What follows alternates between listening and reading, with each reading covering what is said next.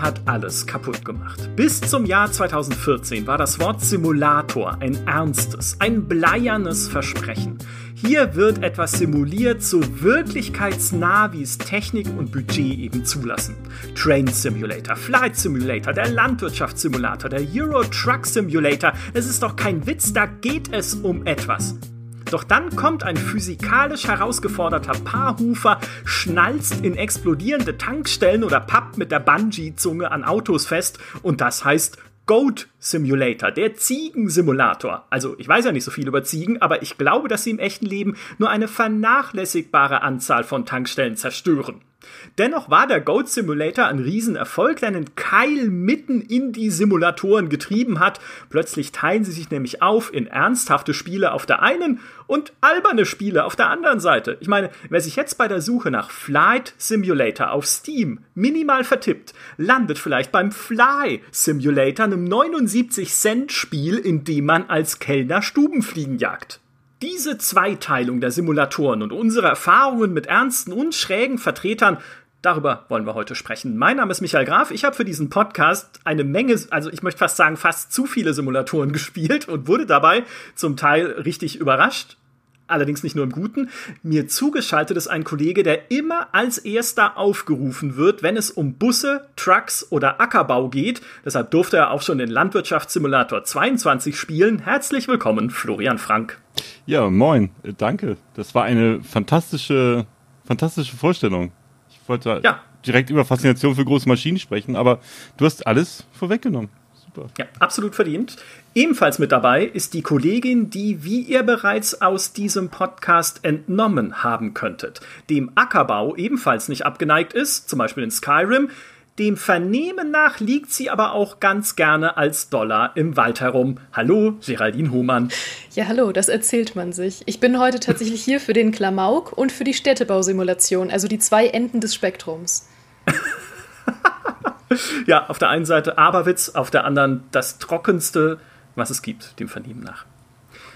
Für euch als Erinnerung, diesen Podcast gibt es auch auf Spotify, iTunes und überall anders, wo es Podcasts gibt. Mitglieder von GameStar Plus bekommen sogar doppelt so viele Folgen in einem exklusiven RSS-Feed, weil jede Woche eine Bonusfolge für GameStar Plus erscheint. Und ich muss diesen Podcast direkt beginnen mit einem Geständnis, denn ich habe im Einstieg geflunkert. Schon 2013, ein Jahr vor dem Goat Simulator, ist nämlich der Surgeon Simulator erschienen, der auch keine ernsthafte oder zumindest hoffe ich, dass er keine ernsthafte Simulation des Chirurgenhandwerks ist, denn da steuert man ja die Hände so einzeln irgendwie separat und äh, schmeißt dabei versehentlich die ganze Zeit Organe durch die Gegend. Also ich hoffe, das ist nicht so, wie es in einem realen OP-Saal abläuft.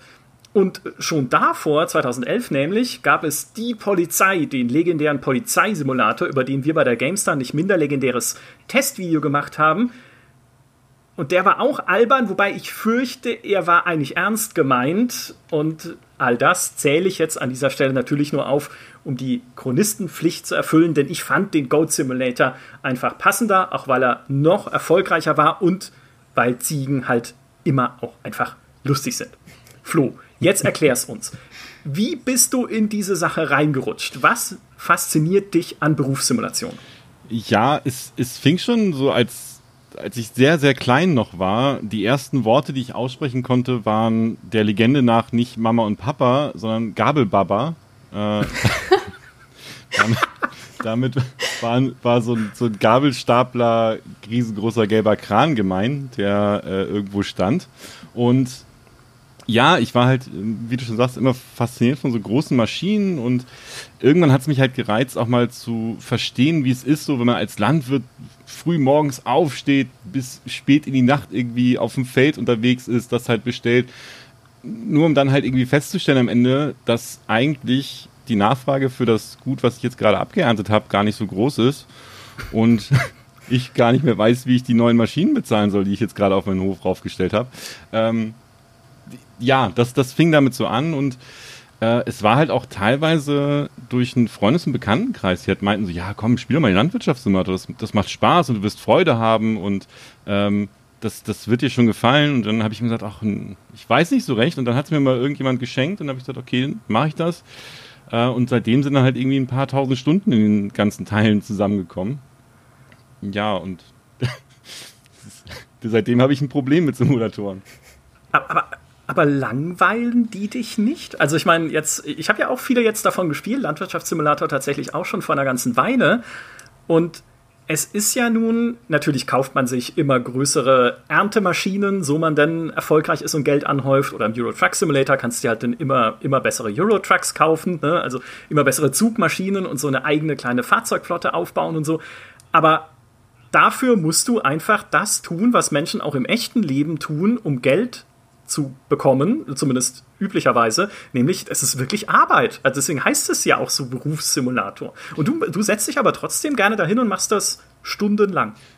Teilweise ja, wobei äh, vorwiegend halt wirklich im Multiplayer, weil man halt einfach dann auch mit, mit Freunden mal zusammensitzen kann, die man auch vielleicht länger mhm. nicht gesehen hat. Ähm, Gerade jetzt nach so mit Mitte, Anfang 20, wenn dann halt auch die ersten anfangen zu studieren und irgendwo anders in andere Städte ziehen, dann verläuft es sich halt ganz oft. Und bevor ich halt in Call of Duty ähm, einen Tinnitus bekomme und mein Trommelfell platzt, weil man sich aufregt, dass man irgendwie gestorben ist oder äh, in einem Battle Royale äh, vielleicht zu Beginn direkt gestorben ist und dann 60 Minuten zuschaut, ist es halt ganz angenehm, ähm, einfach mal so nebenbei so ein bisschen was zu tun, ein bisschen was zu machen, da auch teilweise auch zu lachen, weil ähm, ich meine, es geht ja auch nicht immer alles glatt in so einem Simulator, muss man auch dazu sagen. Also die Unfallquote in Simulatoren kann teilweise sehr hoch sein, je nachdem, mit welchen Leuten man spielt. Und in meinem Wortschatz hat sich das Wort Ups dann halt eben auch sehr stark etabliert. Äh, und ja, es macht halt im Multiplayer wesentlich mehr Spaß. Beim Euro Truck Simulator muss man dazu sagen, äh, ist es ja so, dass es lange Zeit ja wirklich nur einen Singleplayer gab und ähm, dann gab es einen inoffiziellen Mod, wo man dann mit, mit 4000 Leuten äh, zusammen fahren konnte, also wirklich auch in, in Echtzeit. Äh, und mittlerweile gibt es dann den Konvoi-Modus. Und da macht es halt schon Spaß, halt mit, mit, wie gesagt, mit Freunden einfach ein bisschen loszufahren und irgendwie eine Yacht äh, auszuliefern. Ähm, während man halt dann eben überlegt, ob die Kurve wirklich so scharf ist. Und dann fährt man halt geradeaus durch vielleicht und sorgt für einen weiteren Lacher. Ja, ja das kenne ich. Das äh, habe ich vorhin vor diesem Podcast noch ausprobiert, den Euro Truck Simulator. Und dachte mir dann auch so, ach, die Polizei hat hier in Zürich diese Autobahnabfahrt abgesperrt das wird schon keinen Grund haben. Und bin einfach durch diese Polizeisperre durchgefahren. Da sagt auch keiner was. Ich bin einfach über die Hütchen drüber gebollert mit meinem LKW. Und dann hatte aber sich ein anderer LKW irgendwie ist auf dieser Straße umgekippt gewesen. Und da lagen dann so Stahlrohre. Und ich habe dann mit meinem LKW jetzt ungelogen eine Viertelstunde lang dieses millimeterweise Vor- und Zurückspielchen gespielt, bis ich mich unter horrenden Schäden am Lack an diesen Stahlrohren und der, also zwischen diesen Stahlrohren und der Mittelleitplanke hindurch quetschen konnte, während die KI-Figuren reagieren da ja nicht darauf, während halt Feuerwehr und Polizei weiter da standen und diesen LKW, diesen Verunglückten angeguckt haben. Und ich, ich habe mir das halt in echt vorgestellt und ich bin, also ich kann mir dann wirklich vorstellen, wenn du das im Multiplayer machst, man bricht in Tränen aus, weil ich mir dachte, du stehst da als Polizist, hast diese schreckliche Unfallstelle und dann quetscht sich ganz langsam ein anderer LKW laut quietschend und kreischend an diesen Stahlrohren und der Leitplanke entlang vorbei und äh, fährt dann fröhlich hupend weiter. Aber ganz ehrlich, im echten Leben würde ich dazu auch nichts sagen. Was sagt man auch dazu? Da würde ich auch nur gucken. Ja. ja, ja, es, äh, ja, also ich meine, als Polizist hast du es auch nicht leicht. Ja? ja, das ist ja, haben wir ja auch schon aus vielen Simulationen auch gelernt. Äh, Geraldine, wie ist es bei dir? Wir wissen ja aus dem Podcast, dass du eines auf jeden Fall nachvollziehen kannst, was Flo gerade gesagt hat. Der meinte, ne, es ist ja die Hoffnung immer da, dass deine Feldfrüchte auch von irgendwem gekauft werden. Mhm. Und du hast ja den Landwirtschaftssimulator Himmelsrand erfunden als Kohlbäuerin in Skyrim. Exakt ähm, ja, ich stecke tatsächlich noch viel mehr drin, ähm, Simulationen aus Spielen zu machen, die nicht per se Simulationen sind, als wirkliche Simulationen zu spielen. Aber ich kann den Reiz von sehr alltäglichen und banalen Aufgaben sehr nachempfinden. Ähm, also wie gesagt, oft in Rollenspielen wie in Skyrim gehe ich dann sehr, sehr lange sehr alltäglichen ähm, Tätigkeiten nach, äh, einfach um mhm. auch mal runterzufahren und um mal was anderes zu machen. Und äh, insofern kann ich das, kann ich die Faszination enorm nachvollziehen von so alltäglichen und, und banalen Aufgaben, die einfach mal virtuell nachzustellen. Wo es, ja. wo es kurios wird, ich kann es immer dann nachvollziehen, wenn es was ist, was man normalerweise nicht macht, also einen Beruf auszuüben, den man normalerweise nicht ausübt, wie jetzt Truckfahrer oder so. Aber es gibt ja mal diese Legenden, dass ähm, gerade viele Menschen aus der Berufsgruppe ihren jeweiligen Simulator gern spielen. Und das, hat, das hört man immer so. Und ich habe das neulich dann das erste Mal live miterlebt, als ich Freunde auf dem Land besucht habe. Und wir saßen so draußen und das ist ein unfassbar schöner Hof. Also die Familie von denen hat einen riesigen Hof mit äh, ewig viele Hektar Land und so. Und wir saßen draußen im Garten mit einem Getränk und schauten so auf die Felder und die Sonne ging unter und es war einfach herrlich. Und hinter uns das Wohnhaus und ich erzählte halt von meinem Job und dass ich äh, unter anderem den Landwirtschaftssimulator gerade betreue. Und dann rief einer aus der Gruppe zu seinem Bruder im Haus, ey, die schreibt über den Landwirtschaftssimulator, den spielst du doch gerade. Und er winkte uns so aus dem Fenster aufs Feld zu, während er an seinem Rechner saß und den Landwirtschaftssimulator spielte.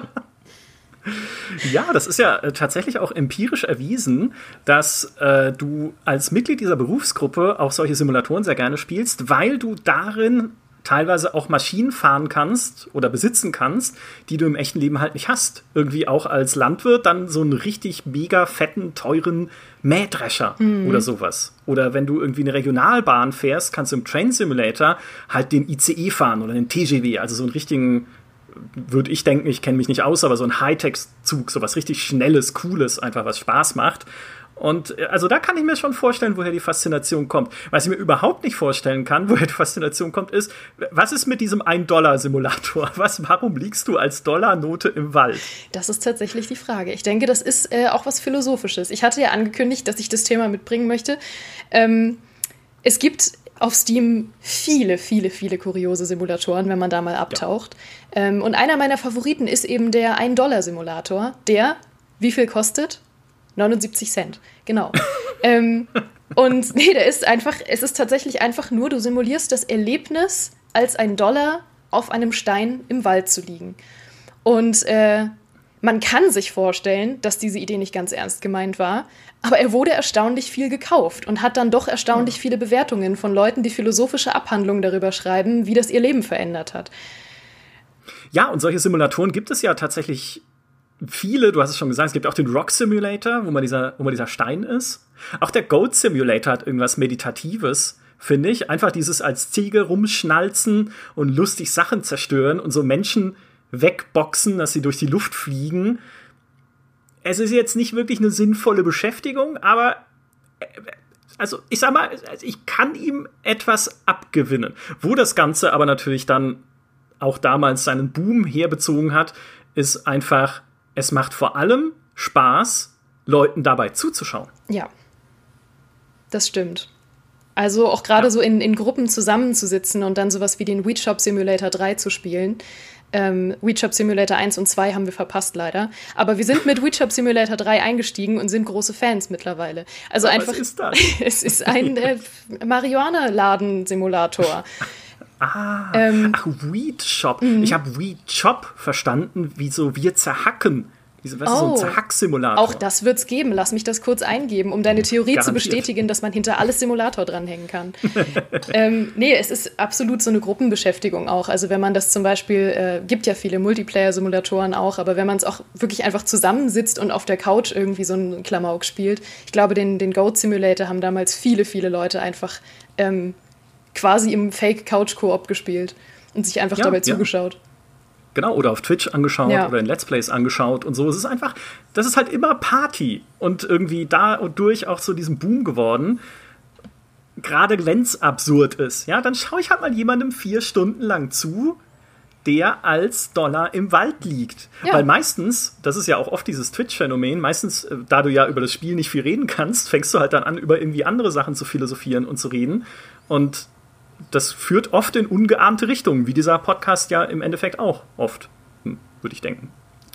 Ich habe für diesen Podcast ein Experiment an mir selbst durchgeführt. Äh, ich habe es vorhin schon erwähnt, ich habe viele Simulatoren jetzt einfach mal gespielt, weil ich bisher recht unbedarft war, sowohl was so alberne Simulatoren angeht, als auch ernsthaftere. Und es gibt zwei Simulatoren, über die ich zuerst sprechen möchte, weil die mich haben in ihrer Unterschiedlichkeit und in meiner Fähigkeit, ein Spiel zu erkennen, äh, absolut verzweifeln lassen. Denn das waren der Power Wash Simulator und der Car Mechanics Simulator. Der Power Wash Simulator ist noch im Early Access Und wir hatten ihn schon mal erwähnt in der Folge, in der Flo auch mit dabei war, als es um Steam Sales ging, weil Steam aus irgendeinem mir nicht nachvollziehbaren Grund mir den Powerwash Simulator empfohlen hat. Mhm. So im ja. Sinne von, du wäscht gerne Dinge, spiel das mal. Weiß ich nicht. Also. So. Ja. Und dann habe ich mir jetzt gesagt, okay, komm, jetzt spiel das Ding.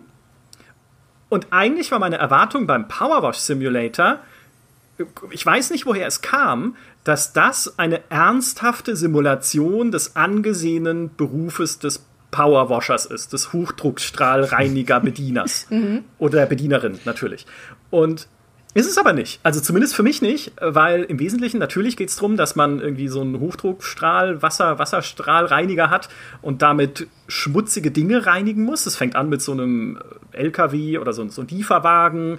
Dann ist es so ein Garten, in dem komischerweise, und da fing es dann schon für mich an zu brechen, in dem alles super schmutzig ist. Also die, der Gartenzaun, die, die Steine, der, dann ist da so ein kleiner Teich, super schmutzig, der, der Grill schmutzig, die, die Schaukel, das so, so ein Kinderauto steht da rum, super dreckig.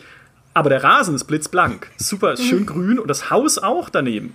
Und ich dachte so, hm, okay, ist hier eine sehr selektive Bombe explodiert oder ein Meteor eingeschlagen, direkt so nur Sachen beschmutzend, die irgendwie jetzt gerade von mir gesäubert werden sollten. Also das fand ich komisch. Und was ich aber dann vor allem dachte, weil ich schon dann so mit der Erwartung halt rangegangen war, wenn man das so simuliert, dann macht man das, um das wirklich ein bisschen so zu zeigen, wie es halt ist.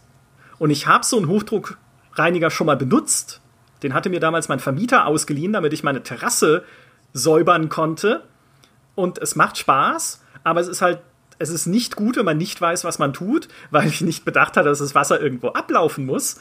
Als ich diese sehr schmutzige Terrasse irgendwie, also nicht Terrasse, sondern es war so ein Balkon halt, auch mit, mit Wand drumherum, als ich da mit diesem Hochdruckstrahler dann rumge rumgestrahlert habe und der Abfluss war verstopft und dann stand ich da halt knietief in so schwarzer Brühe.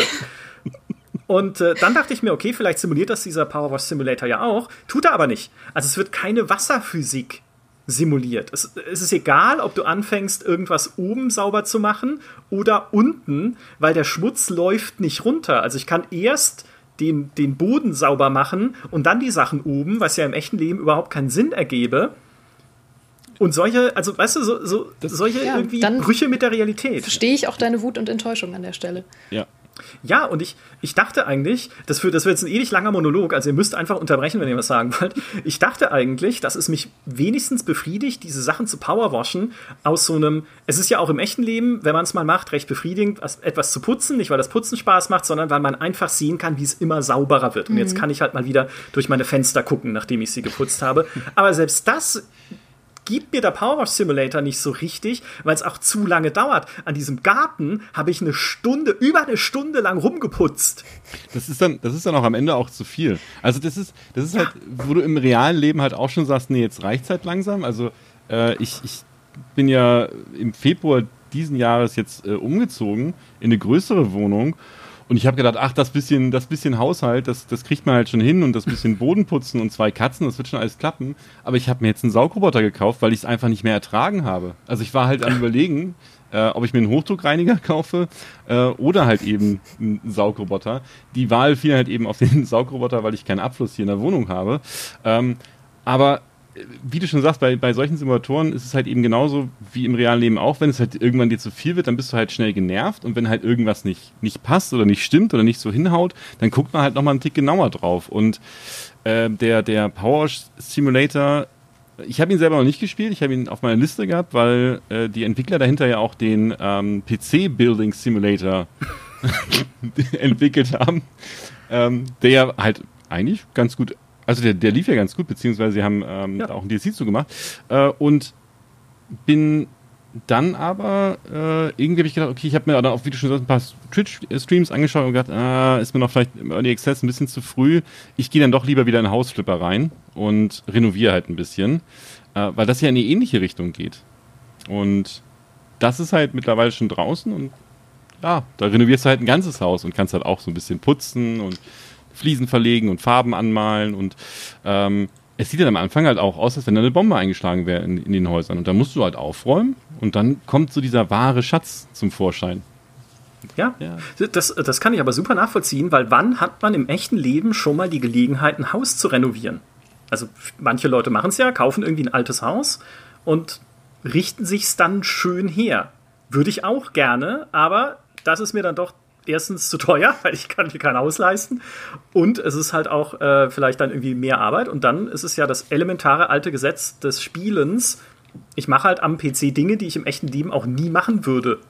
Auch in einer Intensität. Also ich meine, Kohlbäuerin sein, das, also, in, also ich meine, ich habe es jetzt auch in Skyrim nicht gemacht, aber ich kann es mir doch eher vorstellen in Skyrim, als vielleicht dann im Endeffekt im echten Leben. Ist ein Punkt, ja. Aber ich finde es auch beängstigend, dann darüber nachzudenken, wenn ich mir so vorstelle, ich hätte dann irgendwann mal 1000 äh, Stunden in einem Hausbausimulator. Und äh, mitunter ist das ja wirklich, sind das ja, wie du sagst, ähm, reale Zeitabläufe, die da passieren. Also es dauert dann halt wirklich mal eine Stunde irgendwie, um den Garten zu säubern. Und dann würde ich da sitzen vor meinen 1000 Stunden und würde mir denken, tja, warum habe ich das vor 1000 Stunden nicht in echt angefangen? Dann hätte ich jetzt ein Haus. Ja. Aber das kannst du doch bei, bei, bei den Sims genauso sagen eigentlich, oder? Absolut, ja. Ich bin froh, dass du die Sims ansprichst. ähm, aber die Sims sind ja auch noch mal, finde ich, eine ganz andere Art von Simulation, weil ähm, da geht es ja tatsächlich darum, dass Dinge auch zu einem großen Teil automatisch ablaufen. Also, dass du wirklich ähm, in unregelmäßigen Abständen Input gibst, Werte gibst, zum Beispiel für deine Charaktere oder auch äh, Input gibst, was sie tun sollen. Aber eigentlich läuft das ja alles automatisch ab und eigentlich simuliert es ja eine Situation, eine Gesellschaft, eine Familie, ähm, Beziehungen und äh, das ist ja nochmal eine ganz andere Art von äh, Simulation im Gegensatz zu zum Beispiel einer Berufssimulation. Das stimmt, außer du spielst im Multiplayer, ja. Ja, das stimmt. also es, ja. es, es, es, gibt ja auch den, den uh, Firefighting the Squad. Also das Hast du das, das auch? Hast gespielt? Ja? Da ja, da das, aber dazu, das wollte ich eigentlich später erst erzählen. Dann sprechen wir später drüber. Das passt. ja, ja weil ich schulde euch. Ja, ja genau. Äh, Cut. Nein, Quatsch. Äh, ich schulde euch ja noch meinen zweiten Simulator. Ich will hier, ich, ich muss hier meine Notizen Punkt für Punkt abarbeiten, sonst komme ich durcheinander. Ja, ja, lass dich Denn, nicht stören von uns. Genau, also ihr könnt gerne weiterreden. Ich mache jetzt, ich mache hier mein Ding. Nein, Quatsch, der, der Car Mechanic Simulator, nur weil ich ihn gerade schon erwähnt habe, wollte ich die Klammer schließen, weil da hatte ich überhaupt keine Erwartungen im Sinne von Realismus und ich weiß nicht warum, aber vielleicht weil es, ich weiß nicht, irgendwie hatte ich mich so auf diesen Car Mechanic Simulator eingelassen mit diesem, hey, das ist bestimmt wie der Surgeon Simulator. Weil im Surgeon Simulator repariert man ja auch, zwar keine Autos, aber Menschen. Und wahrscheinlich ist der Car Mechanic Simulator auch so ein lustiges Spiel, wo dann Autoteile in der Luft rumfliegen, wie halt im Surgeon Simulator dann die Organe. Und so ist es aber nicht. Der Car Mechanic Simulator ist eine richtige, detaillierte Simulation des Automechanikertums. Und das fand ich total faszinierend, weil ich habe halt 0,0 Ahnung von Autos oder Motoren oder wie überhaupt das, also was eine Kardanwelle ist oder ein, also ich weiß nicht mal, was ein Vergaser ist, also ich weiß nicht, wie das funktioniert alles, aber in diesem Car Mechanics Simulator kann man es einerseits lernen, ne, weil man halt sich sehr wirklich mit diesen Bauteilen beschäftigen muss, muss schauen, okay, wie, in welchem Zustand ist das Auto, wo ist das Problem, im hohen Schwierigkeitsgrad gibt es nicht mal so einen Modus, der dann irgendwie direkt zeigt, okay, wie gut sind die Bauteile erhalten, sondern du musst tatsächlich dann Tests machen und Dinge ausprobieren und das Auto auch mal testfahren, um zu sehen, wo jetzt wo die Probleme sind und dann halt an diesem Motor und den anderen Bauteilen rumschrauben. Und ich habe ewig so eine dumme Benzinpumpe gesucht. Ich dachte so, hä, Kraftstoffpumpe, wo soll das sein? Bis ich es gegoogelt habe, und das ist der allererste Suchbegriff bei dem Auto, an dem ich gebaut habe, ist diese Benzinpumpe, weil die offensichtlich jeder sucht, der diesen Car Mechanic Simulator spielt. Aber ich habe wirklich dadurch besseres Verständnis jetzt, wie so ein Automotor zusammenhängt mit seinen ganzen Bauteilen. Also da war ich sehr positiv überrascht, was mir das Spiel eigentlich oder so ein Simulator eigentlich beibringen kann. Weiterspielen, weiß ich jetzt, würde ich es vielleicht trotzdem nicht, weil dann ist es wieder doch zu viel Arbeit, irgendwie jeden Reifen abziehen, neu aufziehen, auswuchten, drauf wieder machen, Schrauben festziehen und so. Aber das fand ich, das fand ich sehr, sehr faszinierend. Jetzt lass uns über Firefighting Discord gerne reden. ich wollte, ich wollte dich eigentlich gerade noch fragen, jetzt wo du dich mit dem, mit dem Car Mechanic Simulator auskennst, solltest du definitiv My Summer Car testen. Das ist eine, Aha. das ist ein, du, du bist in Finnland äh, im, so in den 90er Jahren und verwirklichst deinen Traum, ein eigenes Summercar zusammenzubauen und baust es halt eben auch von Grund auf an zusammen. Und es ist einfach unfassbar witzig. Es ist halt auch im weitesten Sinne Simulation, ähm, aber mit diesem finnischen, trockenen, teilweise auch schwarzen Humor. Äh, es, es macht unfassbar viel Spaß. Äh, ich habe da mittlerweile auch schon knapp 60, 70 Stunden äh, drin reingesteckt und habe das schon ein bisschen was zusammengebaut. Ähm, aber ja. 60, 70 Stunden. Ja, äh, es du baust, also du, du baust, was, was, ist das? Du baust da virtuell ein Auto. Es ist, nein, es ist eine Alltagssimulation. Also du bist halt ein, ein, ähm, ein Finne, der mitten auf dem Land lebt und sich halt sein, sein Traum von diesem Sommerauto zusammenbasteln möchte. Du brauchst halt, hast ja deine Grundbedürfnisse, die du erfüllen musst. Also du musst essen, trinken, ähm, meistens konsumierst du Alkohol. Ähm, Wie wirkt sich das aus? Äh, das du, bist, du bist dann halt betrunken, äh, hast ein erhöhtes, okay. erhöhtes, erhöhten ähm, Harndrang, also du musst halt eben auch austreten, du fluchst halt dann häufiger äh, und das Fahren fällt dir merklich schwerer ähm, auf, deinem, auf deinem Motorroller ähm, weil du natürlich auch ständig diese ganzen Bierkisten transportieren musst und die halt dann eben auch mal komplett runterfallen oder ne? Also es ist, es ist ein, ein sehr witziges Spiel, aber was ich da halt eben sehr, sehr gut dran fand, ist, dass du halt den Motor halt wirklich auch in seinen Einzelteilen wirklich zusammenbaust. Also du ähm, baust dann halt die, die Zylinder ein und die, ähm, also auch ne, nachher zum Ende halt die Zündkerzen oben drauf, die ganzen Nockenwellen und ähm, das, also alles, was so zum Motor gehört, baust du halt zusammen und setzt es nachher auch wirklich in die Karosserie ein, die du vorher auch zusammengebaut hast. Also das ist so ein bisschen der, der Car Mechanic Simulator in lustig mit einer Alltagssimulation in Finnland. Also ich, so kann man es verkaufen. Sales Pitch. Ja, ja, ja, ja. ganz genau. Ähm, Genial. Ja, und genau, aber Firefighting the Squad, genau, da kannst du, da kannst du, das, da gibt es einen Multiplayer ähm, und da ist es halt so, dass dann halt eben auch die Rolle des Einsatzleiters einnehmen kannst und dann halt eben zu Gebäudebränden, brennenden Wurstbuden hinfahren musst, wo du dann halt nichts kaufen kannst mehr, weil die Wurst ist halt schon abgebrannt. Ähm, aber da kannst du halt eben dann mit, mit drei weiteren Freunden halt eben losfahren und kannst halt eben sagen, hey, du bitte, Micha, pack mal bitte den Schlauch raus und fang schon mal an zu löschen. Geraldine, nimm dir mal die Axt und hol mal die drei Kinder, die da oben am, im Haus äh, am Schreien sind. Mit der Axt? Und du musst ja irgendwie durch die Tür durchkommen. Oh, schwierig. Und äh, da gibt es dann halt auch diese Flashbacks zum Beispiel. Also ich wusste halt vorher auch nicht, was ein Flashback ist. Das, das, wenn du halt eine Tür aufbrichst und dir so ein Feuerwulst entgegen, entgegenkommt. Äh, und das lernt man halt so ein bisschen. Also ich ja. kann mir vorstellen, dass ich in Zukunft, wenn ich an meinem Auto rumschraube und äh, ein Feuer ausbricht, dass ich vielleicht den Ölkanister zuerst weglege und dann überlege, ob ich die Tür öffne und erstmal mit der, mit der Hand an dem Griff festhalte und gucke, ob es vielleicht heiß wird oder so. Äh, das fand ich tatsächlich auch interessant, ja, diese, diese Feuerballbildung, wenn Raum Sauerstoff ansaugt, der, in dem alles schon weggebrannt ist, was es da an Sauerstoff gab, und dann platzt da das Feuer raus, wenn du nicht aufpasst. Das, äh, das war das einzig Coole an diesem Spiel für mich. Ich muss aber dazu sagen, ich habe es nicht im Koop gespielt, sondern alleine, wo deine Begleiter ja von der KI gesteuert werden. Du gibst ihnen zwar Befehle, aber also sag mal, manch, manchmal ver verstehe ich nicht, was die für Probleme haben eigentlich, wenn ich sage, zerstöre hier bitte dieses Fenster und dann kommt er halt und läuft dreimal ums Haus und dann geht er ins Feuer und äh, zerstört von dort aus das Fenster. Kann auch an mir liegen, ja, vielleicht bin ich einfach kein guter Einsatzleiter. Was mich aber vor allem bei Firefighting the Squad, was ich schade fand, ist, ich finde es tendenziell zu simpel, mhm. weil eigentlich ist das meiste, was man tut, E drücken, vielleicht auch noch mit einem Werkzeug in der Hand, wie der Axt oder ein Brecheisen, um halt irgendwie eine Tür zu öffnen oder eine Stelle in der Wand einzuhacken. Aber eigentlich ist es wirklich nur E drücken, um irgendwas Tür zu öffnen, um was aufzuheben, um keine Ahnung, auch einen Schlauch aufzuheben, mit dem man dann auf, aufs Feuer drauf, drauf sprutzt. Und ich denke mir, eigentlich könnte man doch auch mit diesem Feuerwehrthema mehr machen. Ja. Also, weiß nicht, allein schon also an so einem Feuerwehrwagen sind noch ganz viele Knöpfe. Wofür sind die denn? Ja, Wasserdruck oder keine Ahnung, ne? Aber das, das war mir nicht so realistisch. Also die Simulationstiefe hat mir da gefehlt. Ja. Das, das stimmt. Also es gab ja, äh, es gab in den 90ern mal so eine Feuerwehrserie aus, aus äh, ich glaube, Notruf California oder so hieß die. Ähm, habe ich ultra gerne geschaut und als ich dann die Trailer gesehen habe zu Firefighting, habe ich auch gedacht, so, oh super, äh, das sind ja fast genau die Einsatzfahrzeuge, die man auch damals so gesehen hat.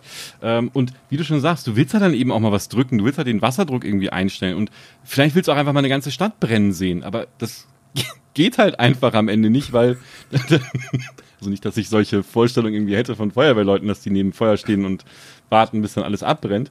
Äh, aber aber das, das, das fehlt halt komplett. Also wie du schon sagst, du stellst dich halt hin, drückst halt ein paar Tasten und dann, ja, erledigt. Das ist schade. Deswegen ja. finde ich übrigens die Entwicklung von Simulatoren fast noch viel spannender als das äh, tatsächliche Spielen von Simulatoren. Ähm, zu der Zeit, als ich Game Design studiert habe, habe ich lange überlegt, ob ich wirklich in diese äh, Simulationsentwicklung gehen soll, weil ich das äh, unfassbar spannend finde, mit was für einer Liebe zum Detail, also wirklich absurden Liebe zum Detail, gerade so Fahrzeugsimulationen gemacht werden. Ähm, oder halt auch Simulationen, die einfach viel mit Fahrzeugen arbeiten, wie der Landwirtschaftssimulator ähm, mhm. wie da wirklich Maschinen bis ins kleinste Detail analysiert werden und mit wirklich einer unglaublichen Fanliebe zu einem gewissen Traktor exakt analysiert wird, wie die sich bewegen, wie die aufgebaut sind, wie sich das anfühlt, diesen Knopf zu drücken, wie sich das anhört, wenn dieser Knopf gedrückt wird. Also das finde ich so schön, wenn das in, in wirklich hochwertigen Simulationen ähm, auch gemacht wird. Und das erklärt dann vielleicht auch so ein bisschen, warum Simulatoren teilweise so absurd teuer sind, wenn es gerade um DLC-Kultur geht, dass ja dann einige Simulatoren insgesamt halt mehrere tausend Euro wert sind, wenn du dir alle DLCs holst mit allen fehlenden Fahrzeugen oder was auch immer.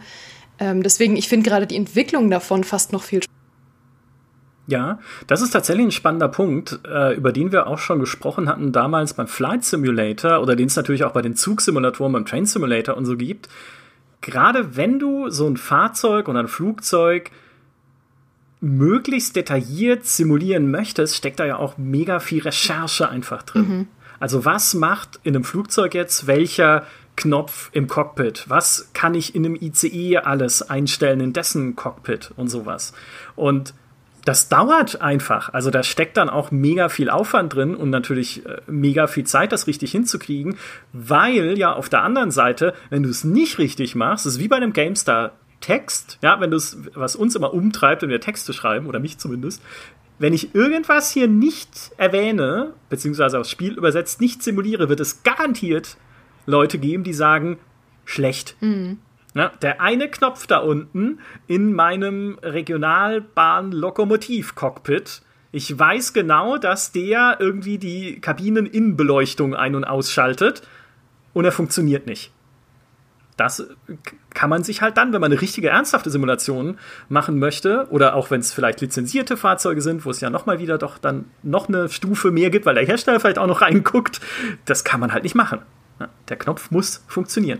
Aber das, das Credo der Simulation. Ja, aber das ist auch ein spannendes Thema, weil du ja nie die Realität zu 100 Prozent abbilden kannst. Also ja nicht mal annähernd ja. eigentlich, wenn man mal drüber nachdenkt. Selbst in wirklich realistischen äh, Simulationen wie jetzt beispielsweise dem, dem Flight Simulator fehlen ja so viele Aspekte der Realität. Und das hat eigentlich fast ein bisschen was von Uncanny Valley, dass man sagt, äh, je realistischer Sachen werden, desto mehr machen sie einem Angst. Aber das gilt eben auch für, je realistischer Sachen werden, aber nicht ganz realistisch sind, desto weniger werden sie akzeptiert und cool gefunden. Weil dann kommen die Leute und sagen, naja, aber der Knopf äh, hätte aber eigentlich auch noch eine Funktion gehabt.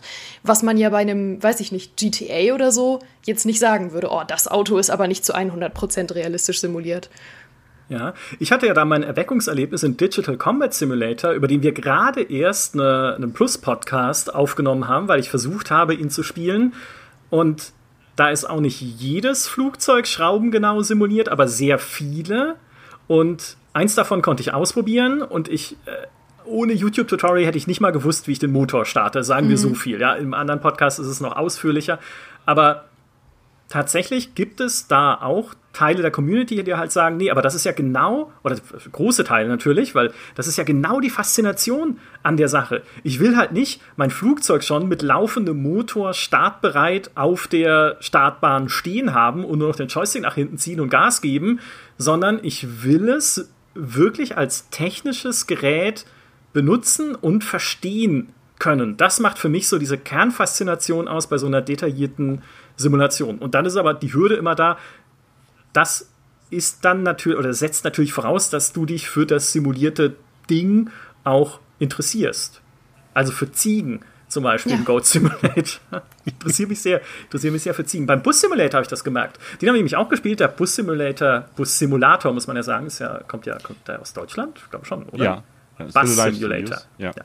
Okay, also der Bus Simulator 21, äh, den ich gespielt habe, Und indem ich auch geguckt habe, okay, einerseits, was macht denn, wie funktioniert denn das Cockpit in diesem Bus? Und natürlich auch dann geschaut, okay, wie ist das Fahrverhalten denn von so einem Bus? Mhm. Nicht, dass ich überhaupt jemals in meinem Leben schon einen Bus selber gefahren wäre und einschätzen könnte, also ob das sich gut anfühlt oder so. Wir haben ja auch einen Test auf Gamestar.de, in dem ein echter Busfahrer das auch gespielt hat und halt einschätzen kann, okay, fühlt sich das Ding so an wie mein Bus, mein real existierender Bus.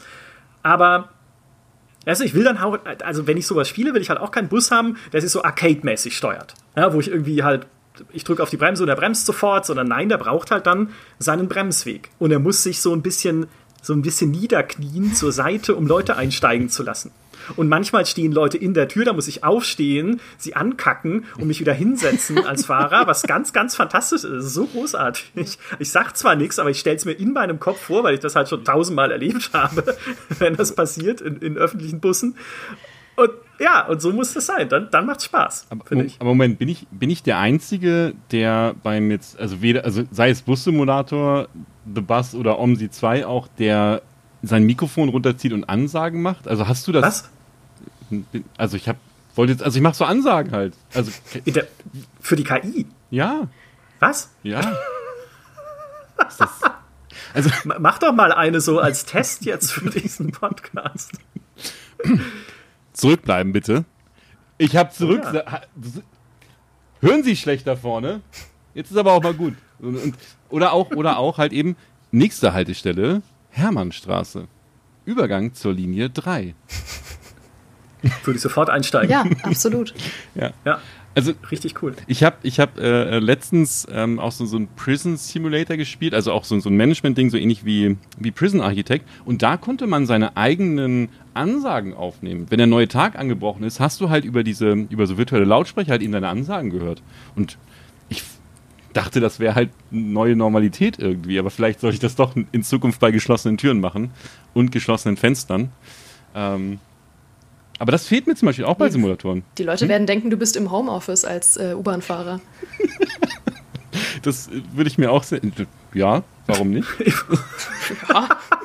ja, wenn eines Tages äh, die Busse oder öffentlichen Verkehrsmittel allgemein nur noch von Computern gesteuert werden und KIs, Flo ist derjenige, der da sitzt mit Mikrofon und die Ansagen macht. Ja. Wenigstens das. Das, ja, das menschliche Element bleiben. muss erhalten bleiben. Ja. Ich möchte an der Stelle, es gehört nirgendwo richtig hin, aber noch kurz damit angeben, dass Freunde von mir tatsächlich die Busmodelle für den Bussimulator gemacht haben. Äh, weil es mittlerweile jetzt auch ein Running Gag ist, dass ich in jedem Podcast erzählen muss, dass das Freunde von mir gemacht haben. Also auch hier. Das ist ja Wahnsinn. Das ist ja, du, du hast den totalen Insider-Freundeskreis. Ja, ja. Die müssen wir mal alle einladen. Alle. Da gibt es bestimmt tolle Geschichten. Ja, eigentlich tatsächlich, ne? Weil ich habe ja auch beim Bussimulator extra das Busmodell gewählt, das nicht nur ohnehin jeden Tag an meiner Haustür vorbeifährt, sondern auch in der Nähe meines ehemaligen Wohnorts gebaut wurde. Also ich habe eine direkte Heimatverbundenheit mit einem bestimmten Busmodell. Und äh, ja, da dann tiefer einzusteigen, wie sie das gemacht haben, da, da bin ich persönlich betroffen. Also da wird, da ist, das ist dann mal richtig investigativer Journalismus. Geraldine, hast du noch mehr absurde Simulatoren, die du gerne spielst? Ähm, ja, eine Zeit lang war ich total besessen von absurden Simulatoren. Also wie gesagt, äh, der 1-Dollar-Simulator für 79 Cent, äh, der WeShop Simulator, der Thief Simulator war ja ein Riesending, äh, kurze Zeit auf Steam. Äh, von denselben Leuten kam dann noch der Drug Dealer Simulator. Der Thief Simulator? Ja. Also nicht Thief, sondern äh, Thief Dark Project, sondern der Thief Simulator. ja. Das, das, simulierst du, dass du Dark Project spielst. Nein, du simulierst, dass du ein äh, langweiliger Taschendieb bist, der Mikrowellen aus Vorstadthäusern klaut. Ähm, es ist, äh, es ist schwierig. Ähm, der ist halt auch, ähm, der ist die perfekte Mischung aus, du bist dir nicht sicher, ob sie es ernst gemeint haben aber er ist trotzdem sehr trashig, weil äh, es gibt ja so viele Unterschubladen noch in den Schubladen, die wir geöffnet haben, zwischen ernste Simulatoren und trashige Simulatoren. Dann gibt es mhm. ja die mhm. Simulatoren, die sich ernst nehmen, aber trotzdem trashig geworden sind, wie diverse Polizeisimulatoren. Ähm, und dann gibt es Simulatoren, die ähm, wirklich gut sind, obwohl sie als Scherz gemeint sind. Und dann gibt es Simulatoren, da weißt du nicht, ob sie ernst gemeint waren und sie sind ein bisschen gut und ein bisschen trashig. Und das ist der Thief Simulator, weil da äh, spielst du tatsächlich einfach einen, äh, ja, einen Dieb, der in äh, verschiedene Vorstadthäuser eindringt und versucht, alles von Wert mitzunehmen, was zu Beginn auch einfach eine Pfanne sein kann. Ähm, weil die kannst du halt schon für zwei Dollar nochmal irgendwo verkaufen. Und das ist so unglaublich unterhaltsam gemacht, weil du dann auch äh, online ähm, also in deiner, äh, ja, in deinem simulierten PC, in deiner Basis, bekommst du dann immer so Tipps äh, in Foren, wann quasi Leute nicht zu Hause sind, in welchem Haus und so. Und dann kannst du da halt hin und du hast so ein bisschen Stealth-Einlagen äh, und dann nimmst du halt Sachen mit, dann gehst du zum, äh, zum Pornshop und verkaufst die da wieder dann äh, gehst du wieder in deine Basis und recherchierst, wann Leute nicht zu Hause sind und ziehst halt immer größere und größere äh, Nummern ab. Und das kann man stundenlang spielen. Das ist unfassbar unterhaltsam. Das hatte, wie gesagt, mal einen kurzen Hype auf Steam und äh, auch über Twitch. Ähm, und dann kam halt von denselben Leuten nochmal der Drug Dealer Simulator, der ein ähnliches Konzept verfolgt. Das klingt aber mega cool. Und es ist ja auch eine Berufssimulation. Ja, absolut. In dem Sinne. Beides, ja. Cool. Ja. Das, das muss ich mir mal anschauen. Das klingt nach einem Spiel, das mir gefallen könnte, glaube ich. Gibt es mittlerweile auch in VR. Ähm, und ich, das glaube ich nämlich auch. Also der, der, der Thief Simulator selber, wie Geraldine schon sagte, ist halt großartig. Äh, in, in VR ist aber halt so hm, schwierig. Äh, und ich hätte, ich würde halt gerne Simulatoren im VR mehr spielen. Also ich bin zwar auch Truck schon virtuell gefahren und ich war ja auch früher mal Panzerfahrer äh, und hab war, war da und deswegen. Du sagst es, als wäre das echt? richtig lustig. Ja. Ja, es war es ja vielleicht gerade. Es, es, war zum Teil auch lustig, ja, zumindest für mich als Fahrer unten, der da saß. Ähm, für die, der, der Fahrer hat mir nur den Kopf geschüttelt und gefragt äh, und gesagt, der, der Typ ist verrückt. Äh, aber das, äh, aber das, das, das ist halt, das sind halt dann auch diese, diese Momente, die man halt dann in, in, vom PC halt eben, also vom Bildschirm sitzend, auch teilweise vermisst. Weil man halt einfach so denkt, so, hm, ich kann mich ja jetzt gar nicht umdrehen, wenn ich jetzt mal nach hinten gucken möchte. Oder, ne, wie Michael auch sagte, so mal so einen Fahrgast anpöbeln. Du willst dich auch hindrehen zu denen, damit er dich auch sehen kann und damit auch, ne?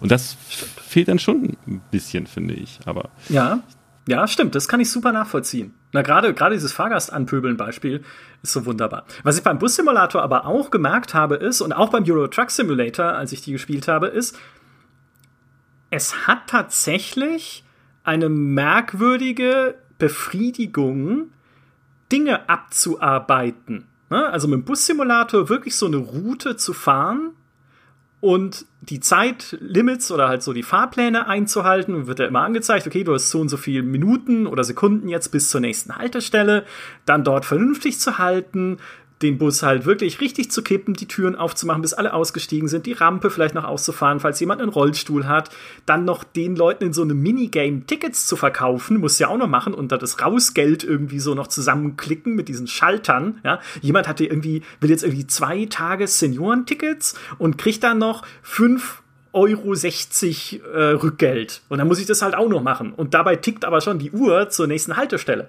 und sowas. Und das dann trotzdem alles gewuppt zu kriegen, finde ich, ist ein mega befriedigendes Gefühl. Und beim Euro Truck Simulator halt auch, wenn du jetzt mal vielleicht das Beispiel, was ich vorhin genannt habe, mit diesem an der äh, zwischen Polizei und Leitplanke durchschrammern, ne, wenn wir das mal ausklammern. Aber auch da, dieses, okay, ich habe halt natürlich meine Warnlieferung, die ich termingerecht abliefern muss. Ich muss schauen, dass ich mit meinem Truck teilweise echt knifflige Kurven halt irgendwie gefahren kriege, wo es ein bisschen enger wird oder wo dann auch mal irgendwie halt Baustellen sind, wo dann der Verkehr umgeleitet wird und sowas. Und ich habe dann irgendwie zwei Anhänger hinten dran und weiß überhaupt nicht, also zumindest als nicht Truck erfahrener Mensch, wie das gehen soll, ja, wie die sich überhaupt physikalisch bewegen, da hinten, hinten dran. Aber wenn du es dann schaffst, das Ganze bis zum Ende zu fahren und dann auch noch zur Laderampe zu manövrieren, weil dann so dieses Manövrieren auf engem Raum, da kommt ja dann wirklich, da unterscheidet sich ja wirklich die Spreu vom Weizen so, was die Trucker angeht, die virtuellen. Also das dann auch noch richtig abzuschließen und dieses Fahrzeug auf dem Liefer Anliefergelände, da, da wo das Zeug hin soll, halt richtig zu positionieren, das fühlt sich echt gut an. Und es fühlt sich halt wirklich so an, als hätte ich etwas gemeistert. Auch wenn es nur virtuell ist in dem Moment. Das finde ich echt, also ich weiß nicht, Flo, ob es dir genauso geht bei diesen Spielen, aber es ja. Doch, doch, äh, definitiv. Also ähm, ich habe ja auch, ich habe ja auch angefangen, einfach dann ähm, am Anfang halt direkt mit dem Gamepad eigentlich, Ich habe mir relativ schnell auch ein Lenkrad dann, dann äh, zugelegt. Und wenn man dann den Dreh erstmal raus hat, also auch die, die Ware abliefert und das Einparken hinbekommt, ohne dass im, im Multiplayer dich halt alle auslachen, weil du mal wieder falsch rum eingeschlagen hast, was halt auch häufiger ähm, mal passiert, dann ist der nächste Schritt auch in der virtuellen Spedition zum Beispiel anzuheuern. Da ist dann nämlich halt so, dass du, also es gibt einige große Speditionen, teilweise auch mit über 100 Mitgliedern, wo es dann halt auch ähm, Aufnahmegespräche halt eben gibt und die es halt auch wirklich dann, dann ähm, komplett ernst nehmen, wie im realen Leben auch, also wie in der, ähm, also wie in einer normalen Spedition. Dass sie halt eben auch sagen, okay, wir fahren jetzt halt eben los und dann hast du halt Funkdisziplin, äh, dann heißt halt eben, wenn du irgendwo am Telepass vorbeikommst, also wo du Maut zahlen musst, dann heißt halt irgendwie Telepass rechts oder ganz rechts zum Beispiel, fahren, fahren alle zusammen rüber und du schließt halt die Fahrten dann eben in diesem virtuellen Logbuch ab äh, und wirst dafür quasi nochmal zusätzlich halt eben belohnt mit so einer kleinen Rangliste, hast ein paar Statistiken, kannst halt sehen, wie schnell du gefahren bist, ob du ein Raser warst und so weiter und so fort. Ähm, und das ist halt schon dann ein sehr befriedigendes Gefühl, ja, wenn du halt dann die, die Druckluftbremsen das letzte Mal zischen und du dich halt einmal zurücklehnen kannst, in deine Bifi reinbeißt äh, oder in Und als, als Beifahrer nehmen, also ich habe als ich habe also seit Ewigkeiten jetzt als Beifahrer bei mir auch ähm, C3PO. Habe ich, hab ich mir als Mod mal runtergeladen. äh, da liegt noch ein Lichtschwert nebendran. Äh, und Jetzt hast du es kaputt gemacht, finde ich. Jetzt, jetzt, ist, jetzt ist die Realität weg. Kannst du wirklich in die Beefy beißen, frage ich mich gerade. Im Realen schon, im Eurotruck Simulator nicht. In Real freue ich mich so für dich, aber nee, das war nicht meine Frage. Weil es gibt ja zum Beispiel in äh, Satisfactory mein absolut äh, liebstes ähm, Objekt ist ja die Kaffeetasse weil ich einfach unglaublich gerne mit dieser Kaffeetasse äh, über meiner Fabrik stehe und erstmal einen Schluck nehme und denke, ah, das ist meine Fabrik. Deswegen, ich ah. hätte das ah. total schön gefunden, wenn man wirklich in eine Beefy beißen könnte. Das ja, so dieses, das Betrachten des eigenen Werks. Ja, total. Ja, kann ich total nachfühlen. Ja, auch in Städtebausimulationen, jetzt wo du sie ja vorhin erwähnt mhm. hast. Ja, zu sehen, okay, ich habe in City Skylines irgendwie so ein Stadtsystem gebaut, das einfach funktioniert und dich dann einfach nur hinzusetzen, die mit, mit so einer Fußgängerkamera, die man reinmodden kann, in die Straßen selbst runter zu gehen, in einen Passanten, der dann da durchläuft, mich zurückzulehnen, das anzuschauen, an meinem Kaffee zu nippen und zu denken, geile Stadt. Mhm. Absolut. Ja? Das ist das beste Gefühl. Deswegen, also, wenn es, äh, sag ich mal, an die, an die ernste Seite der Simulatoren geht, dann bin ich ja komplett aus dem, aus dem Bereich Städtebausimulation oder auch äh, Parkaufbau-Management-Simulation. Ähm, was ja auch nochmal zwei völlig verschiedene Genres eigentlich wieder sind, weil im Grunde ist ja auch alles eine Simulation. Also, ich meine jetzt nicht das reale Leben, es sollte keine Verschwörungstheorie werden, sondern alle Spiele sind ja im, im mhm. Grunde eine Simulation von irgendwas. Aber ähm, ja, dieses automatisch ablaufende und auch einfach mal betrachten, was passiert, wenn ich meinen Input gebe in eine Simulation, wie zum Beispiel in City Skylines oder in äh, Parkaufbauspielen oder auch in die Sims tatsächlich. Einfach mal zu schauen, ich gebe hier einen Input und schau mal, was die Simulation draus macht und betrachte ja. so mein Werk. Das liebe ich. Ja, ganz so völlig richtig, weil das ist genau das, was mich an Firefighting the Squad ein bisschen gestört hat da ist das Ergebnis meines Inputs zu klar. Mhm. Das ist super zusammengefasst, weil da sehe ich dann, okay, Tür einschlagen, drück E. Und dann muss ich halt nochmal viermal draufschlagen, damit sie weggeht, komplett die Tür. Oder irgendwie äh, Feuer löschen, dann halte ich eine Zeit lang auf das Feuer mit meinem Wasserschlauch, bis die kleinen Feuersymbole, so Flammensymbole halt alle weg sind, dann weiß ich, das Feuer ist aus. Und was für mich eigentlich eine Simulation ausmacht, ne, wenn wir halt mal von diesem Modebegriff Simulator weggehen, du hast völlig recht, es eigentlich, also es ist ja alles in irgendeiner Form eine Simulation, dann, dass ich manchmal auch das, also dass ich wirklich das Gefühl haben muss, das Spiel reagiert idealerweise realistisch oder nachvollziehbar zumindest auf das, was ich reingebe mhm. an Input. Also so ein bisschen, dass es sich so sandboxig eigentlich anfühlt.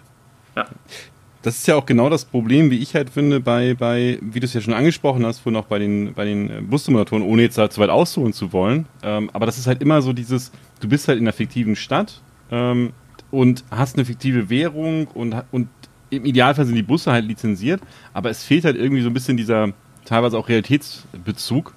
Ähm, und da zum Beispiel gibt es ja einige Titel, wo du halt eben, also bei The Bus beispielsweise, ähm, wo du halt durch Berlin fährst. Und ja. dann halt eben auch dann, wenn die Leute halt zuschauen, halt sagen, ey, da vorne habe ich mal gewohnt an der Ecke oder ach, da ist jetzt aber ein ganz anderer Laden. Und das finde ich dann halt schon wieder ein bisschen, bisschen angenehmer als dieses fiktive Setting. Und ich glaube, das ist auch ein Problem bei, bei Firefighting the Squad zumindest für uns Europäer, ähm, dass wir halt eher dann, wenn man Simulationen spielen möchte, halt doch vielleicht eher mit einem richtigen Polizeiauto, also mit einem deutschen Polizeiauto fahren möchte oder halt eben mit einem deutschen Feuerwehrauto und so weiter und so fort. Das ja. Der Urvertreter dessen ist ja der Autobahnraser. Heute würde das Autobahnsimulator heißen, wettig. Ja? Aber natürlich, die Spiele waren ja hyper-trash, mhm. aber es ist halt, es sind unsere bekannten Autobahnen, über die du da fährst. Und halt teilweise auch Wahrzeichen erkennen kannst, die halt überhaupt nicht so aussehen, wie sie sollten und an völlig falschen Stellen sind. aber ja, es ist hier in Deutschland oder näherem Umfeld da, da fahre ich lieber. Und beim Euro Truck Simulator habe ich das auch gemerkt, hm. als ich durch München gefahren bin. Und München im Euro Truck Simulator sieht nicht aus wie München. Also halt von, von den Straßen her und so, wenn man es kennt, halt, wenn man da jetzt fast 20 Jahre wohnt, dann nee, also das ist nicht München, aber natürlich sind die Wahrzeichen da verteilt. Natürlich kannst du jetzt auch, weil sie die Karte ja immer weiter verfeinert haben in den letzten Jahren, an der Allianz Arena vorbeifahren und an solchen Sachen. Und dann fährst du in Richtung Stuttgart auf der A8 unter diesem Parkhaus des Flughafens hindurch, was man ja. einfach kennt, weil es so ikonisch ist, weil es über die Autobahn geht. Und es ist einfach dieses Gefühl von zu Hause das ist, spielt nochmal eine, ja, finde ich, bei so einem Simulator spielt das nochmal eine ganz, ganz wichtige Rolle. Wie im Flight Simulator ja auch. Natürlich, das allererste, was jeder Mensch macht, der dieses Spiel startet, ist, ich suche mein Haus. Auch wenn es nicht klappt. Auch wenn ich es nicht finde und dann stürzt das Flugzeug ab und irgendwie ist alles schrecklich. Aber ich, ich will mein Haus von oben sehen. Das ist, das ist wichtig. Ist nachvollziehbar. Genau das gleiche, was man auch bei Google Maps ja auch macht, aber Street View. Da gehst du auch als erstes, guckst du halt erstmal, was für Aufnahmen gibt es da von meinem Haus eigentlich. Und ja. ähm, ich habe da eine Aufnahme von meinem alten äh, Golf 2 gefunden damals, der mit einem Motorschaden äh, den Geist aufgegeben hat. Also Car Mechanic Simulator, ich kann dir das Ding reparieren. Ja. Ne? Sagst du mir, wo er steht? Das schraube ich dir zusammen. Ich Weiß ich jetzt alles. Ja, Öl, Ölfilter wechseln und sowas. Kann ich jetzt im Schlaf. Darfst nur nicht vergessen, äh, vorher das Ablassding drunter zu stellen. Ja, richtig, das äh, stimmt. Dieser, dieser da habe ich mich auch gefragt, ist, ist das wirklich so einfach? Muss ich da nur diesen Behälter drunter stellen und dann ist das Öl vergessen? Hm. naja, manche Sachen vereinfacht es dann doch noch. Aber irgendwo ist es ja auch okay. Also gewisse, sage ich mal, es muss nicht alles noch ein zusätzliches Ölentsorgungs-Minigame angeschlossen haben, wo ich dann irgendwie zum Ölhof fahre und das Öl abgebe. Wertstoffhof, maybe? I don't know. Müsste man mal recherchieren. Aber ja, also irgendwo ist dann auch der Punkt okay, wo man sagt, das also es muss jetzt nicht auch, also jeder Teil dieser ganzen Kette simuliert sein. Außer es ist so Wobei, ein Simulatoren-Multiversum, wo man dann einfach alle Simulatoren, die existieren, irgendwie zusammenschließt. Dann hast du den äh, Autowasch-Simulator, der dann übergeht in den Car Mechanic Simulator und wenn du dein Öl loswerden willst, hast du den Wertstoffhof-Simulator und das geht alles ineinander über als großes Multiversum.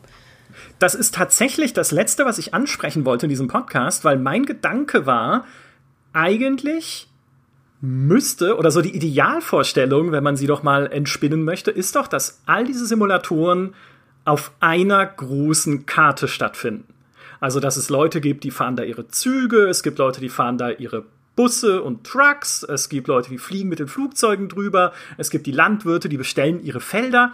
Also, dass all diese Simulatoren verschmelzen zu einem tatsächlich simulierten Universum. Und was ich da spannend fand, ist, als ich mich ein bisschen damit beschäftigt habe, ich habe das jetzt nicht groß gespielt oder so, aber Mods für GTA 5. Weil es gibt ja, das kennen wir schon, das hatten wir auch im Podcast schon mal, diese Role-Playing-Communities, Rollenspiel-Communities von GTA 5, wo dann halt auch auf den Servern mit verteilten Rollen tatsächlich gespielt wird, ob das dann Polizisten sind oder Schalterbeamte im Finanzamt, wo man seine Gehaltszettel abholt oder sowas, also wo dann auch Rollen besetzt werden, die so in GTA 5 nie und nimmer vorgesehen wären. Und für solche Server und auch für GTA 5 selbst gibt es halt auch ganz viele Berufssimulator-Mods. Also ob das Busfahren ist, Truck-Missionen. Es gab, glaube ich, sogar was für den Mähdrescher in GTA San Andreas damals. Aber das ist am Ende doch der große Traum.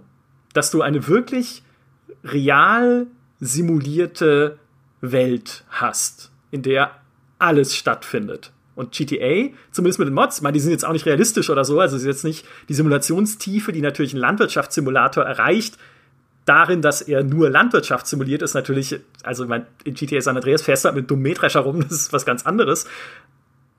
Aber irgendwie der Traum ist da. Und es, nicht, es ist nicht was ja. ganz anderes. Ne? Ich, ich erinnere dich äh, an den Report, den ich für Plus geschrieben habe, dass äh, GTA und der Landwirtschaftssimulator erstaunlich viel gemeinsam haben. Äh, so, so abstrus ist es gar nicht.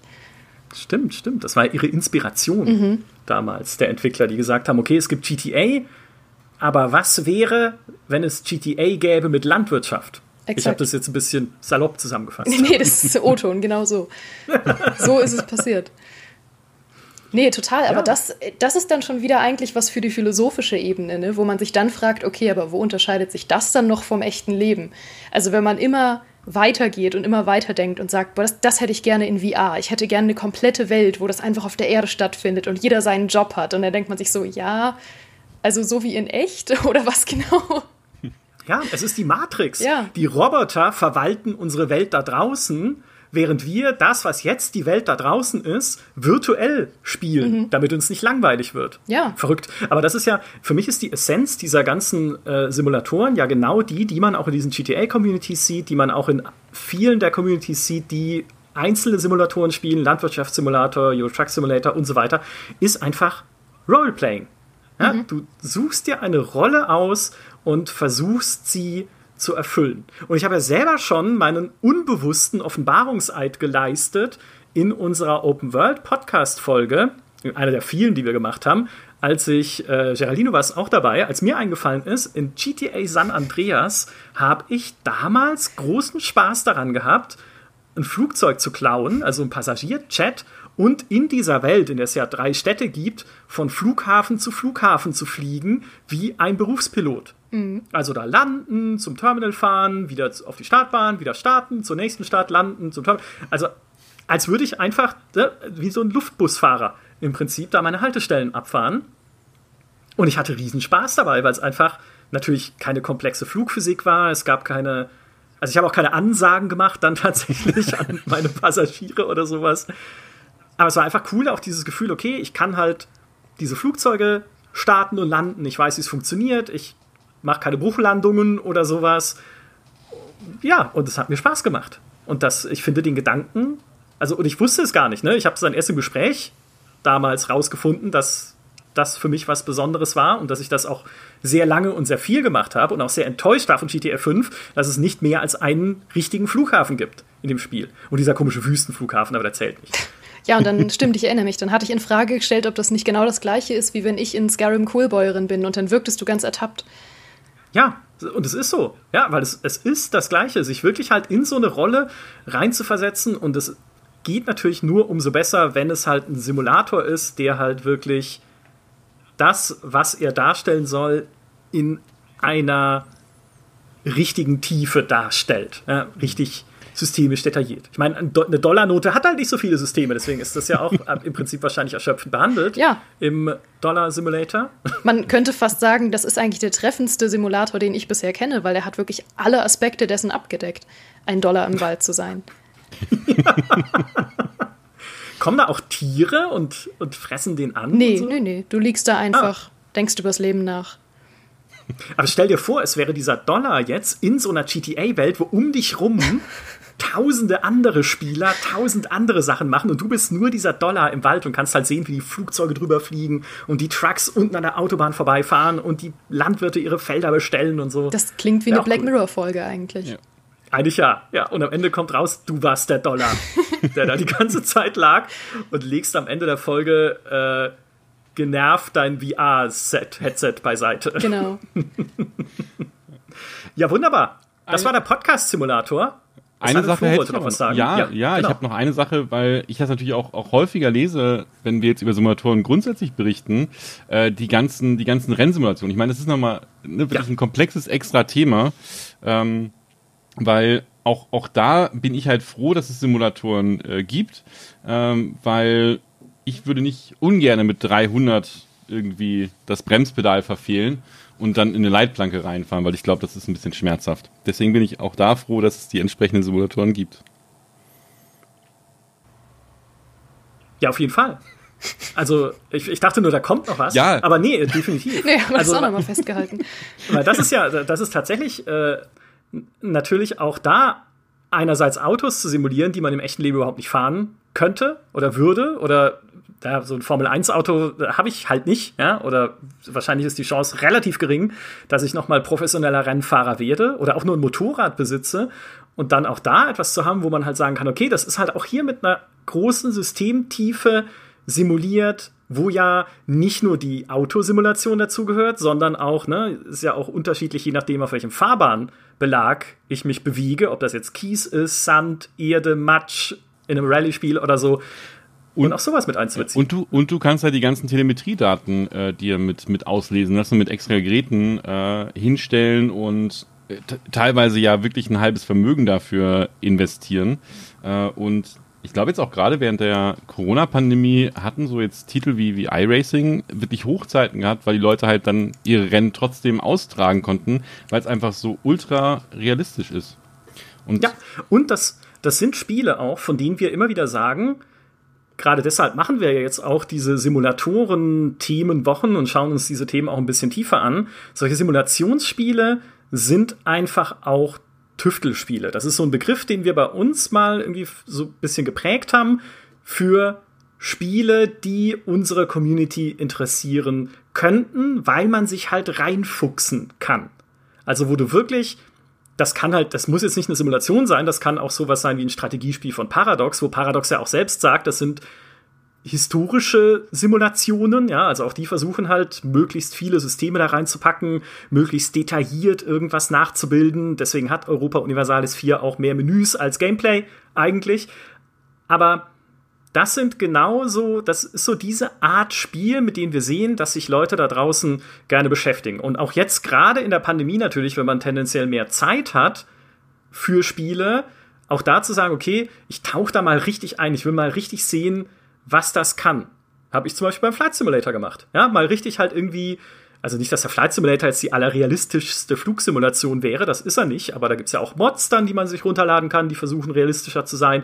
Und mich da mal ein bisschen halt reinzufühlen und reinzuprobieren in dieses Fliegen. Wie geht das eigentlich? Wie funktioniert denn überhaupt das Cockpit von einem A380? Und wenn ich das, ich muss es nicht können, ja, den Flight Simulator kann ich ja so runterdrehen, dass er irgendwie das alles gerade egal ist, was da, oder mehr oder weniger fast alles, was da im Cockpit so piepst und blinkt. Aber ich muss es halt nicht, ja. Wenn ich möchte, kann ich mich auch echt damit beschäftigen. Und das ist cool. Ja, ist einfach Total. Man darf es halt nur nicht verwechseln mit, äh, lassen Sie mich durch, ich bin virtueller Pilot oder ich bin virtueller. Arzt. Das ja. könnte halt durchaus schief gehen. Hallo, ich habe den Surgeon Simulator gespielt. Ich werde doch jetzt wohl hier äh, eine Milzoperation durchführen können. Da kriege ich übrigens gerade Flashbacks. Mir fällt ein, dass ich als äh, Jugendliche ganz oft so ein Browserspiel gespielt habe. Da gab es ja immer diese gratis äh, Flash-Games auf dann irgendwie spielen.com oder so, wo man einfach nur virtuell Knie operiert hat. Und das habe ich manchmal Stunden gemacht. Das war der Vorläufer meiner Simulationskarriere. Da kam ich nach der Schule heim und dachte mir, boah, jetzt erstmal so ein Knie öffnen. Und dann kriegt man auch wirklich immer so Akten und dann stand da so, ja, das Herz Herzpatient, musst du aufpassen mit der äh, Anästhesie und so. Und dann hat man da so ein bisschen was gemacht und äh, hat halt das Knie aufgeschnitten, äh, ein bisschen Knieflüssigkeit nachgespritzt, was man so macht. Und äh, da kam ich mir auch unglaublich cool vor. Ich habe das, glaube ich, über ein ganzes Jahr äh, fast täglich gespielt. What? Schwierig, vielleicht, ey, wir schneiden das raus. Warum, warum habe ich das erzählt? Das ist genial. Das ist genial, der, der Knie-OP-Simulator. Das ist eigentlich cool. eine super Idee. Ich reiche die direkt ja. irgendwo ein. Ja. Der Surgeon also, Simulator war ja auch, der, der war auch, auch so ein Spaßprojekt. Ich glaube, in 72 Stunden haben die den ersten Teil zusammengeschraubt, oder? War, war das nicht diese Challenge, wo sie den Prototyp gebaut haben und damit dann jetzt eben, weil es so erfolgreich war, das nochmal vergrößert haben?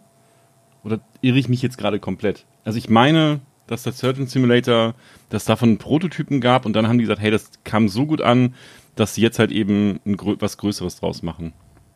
Ja, das kommt ja tatsächlich oft vor. Beim Goat Simulator war es ja auch so, dass die Entwickler damals nur so einen internen Game Jam veranstaltet haben, um rumzuspinnen, mehr oder weniger. Und dann haben sie für 25 Dollar so ein Ziegenmodell gekauft, irgendwie in so einem Asset Store im Internet und haben das in so ein Physikspiel reingeschmissen und davon ein Video gemacht, ein lustiges und auf YouTube gestellt. Und hatte dieses Video halt innerhalb von kürzester Zeit vier Millionen Aufrufe.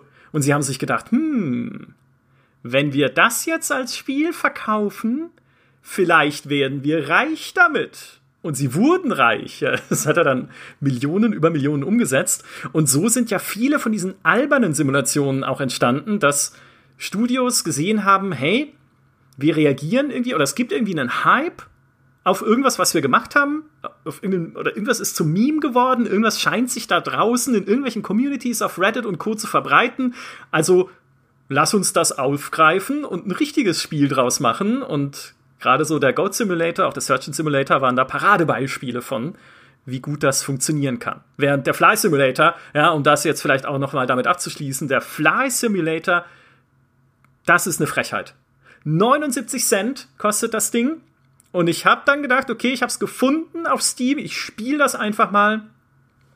Und es, es, ich, es funktioniert nicht richtig. Einerseits, weil es halt irgendwie technisch komisch ist, aber das ist ja bei ganz vielen von diesen Billig-Simulatoren der Fall. Andererseits, weil es ein Multiplayer-Spiel ist, weil es gibt dann den Kellner, der die Fliege jagt, aber die Fliege kann auch gespielt werden von jemand anders, aber niemand spielt das. Die Server sind leer gefegt und wenn ich versuche im Startmenü zu klicken auf ich möchte die Fliege spielen, dann geht's nicht, weil man scheinbar im Singleplayer nur den Kellner spielen kann und die Fliegen von der KI gesteuert werden. Umgekehrt, umgekehrt funktioniert's nicht. Das war eine der bittersten Enttäuschungen meiner gesamten sehr kurzen Simulatorenkarriere. Verstehe ich. Und auch dazu habe ich eine passende Browser-Game-Geschichte parat. Ähm, weil zu derselben Zeit, zu der ich immer ähm, in kostenlosen Browserspielen Knie operiert habe, gab es auch ein Spiel, das hieß Fly Like a Bird 2. Ähm, ja. Fly Like a Bird 1, keine Ahnung, ist irgendwo da, wo auch Weed Shop Simulator 1 und 2 sind. Ähm, aber auf jeden Fall war das auch einfach eine furchtbar aussehende ähm, Multiplayer-Simulation, in der du eine Taube gespielt hast, die Leuten auf den Kopf geschissen hat. Und du bist in einer quasi Open World rumgeflogen im Multiplayer und äh, hast simuliert, eine Taube zu sein. Und du bist, musstest dann halt äh, Leuten, die irgendwie unter dir auf der Straße langgelaufen sind, auf den Kopf kacken und dann gab es einen Highscore. Und ich habe wirklich Albträume von diesem Spiel. Es, es, es, äh, es verfolgt mich einfach noch, weil mittlerweile gibt es die auch alle nicht mehr, weil Flash tot ist. Ich würde das so gerne nochmal spielen. Und da waren die Multiplayer-Server voll. Ha! Es ist aber auch äh, be be beängstigend, wenn das realistisch ist und Tauben das wirklich so untereinander machen, inklusive Highscore. Oh, oh mein Gott. aber es wird wow. viel erklären. Oh Gott, ja. Der Pigeon Simulator ist angekündigt. Und genau da kannst du das alles machen. Du kannst auch Tanks in die Luft jagen, wenn du, wenn du Spaß daran hast. Das sind jetzt zwei völlig verschiedene Themen, aber wow, klar, warum nicht? Und du kannst halt auch Leuten auf den Kopf kacken, das geht auch. Ja, gut. Ich meine, nehme ich. ja die Untiefen der Simulatoren. Das äh, war unser letztes Thema für diesen Podcast-Simulator heute. Es gibt noch eines in eigener Sache, nämlich was die Zukunft dieses Podcasts angeht. In künftigen Folgen wird es, und für manche von euch kann das ein kleiner Kulturschock sein, deswegen sage ich es als Vorwarnung und Ankündigung, Werbung geben, weil, warum machen wir das? Werbung hilft uns dabei, diesen Podcast tatsächlich in Zukunft weiter ausbauen zu können und war auch jetzt mit natürlich einer der Gründe, dass wir sagen konnten, okay, lass uns einfach mehr Folgen machen, um noch mehr zu besprechen und verrückte Simulatoren noch aufzuzählen und Tauben, die irgendwelche Sachen machen. Also das nur für alle, die diesen Podcast regelmäßig hören, nicht wundern. Es wird Werbeblöcke geben, wir übertreiben es damit nicht, auch da bitte keine Sorge, aber nur falls es euch auffällt, jetzt habt ihr es zumindest mal gehört, hier an dieser Stelle im Podcast Simulator. Das war's zum Thema Simulatoren, Abgründe und Höhen. Ja, wir haben alles. Es war eine Achterbahnfahrt durch dieses ganze Thema. Geraldine, Florian, vielen Dank, dass ihr da wart. Ich hatte großen Spaß. Vielen Dank an alle da draußen, die uns diesmal zugehört haben. Macht's gut und bis zum nächsten Mal. Tschüss. Tschüss. Ciao. Oh, jetzt hätte ich fast was vergessen. Flo hat was gebastelt, nämlich einen LKW Skin für den Euro Truck Simulator 2 mit GameStar Podcast Logo. Also ihr könnt in Euro Truck Simulator 2 jetzt einen GameStar Podcast Tour LKW durch Deutschland oder ganz Europa fahren. Wenn das mal nicht fantastisch ist, dann weiß ich nicht, was fantastisch ist. Schaut einfach in den Artikel zu diesem Podcast auf gamestar.de oder in die Show Notes, da verlinken wir den Download. Und dann will ich eine Flotte von GameStar Podcast LKWs auf den Straßen dieses Landes sehen. Das ist mein eigentlicher Traum. ich drück bei mir auf Stopp. okay. das war wunderschön.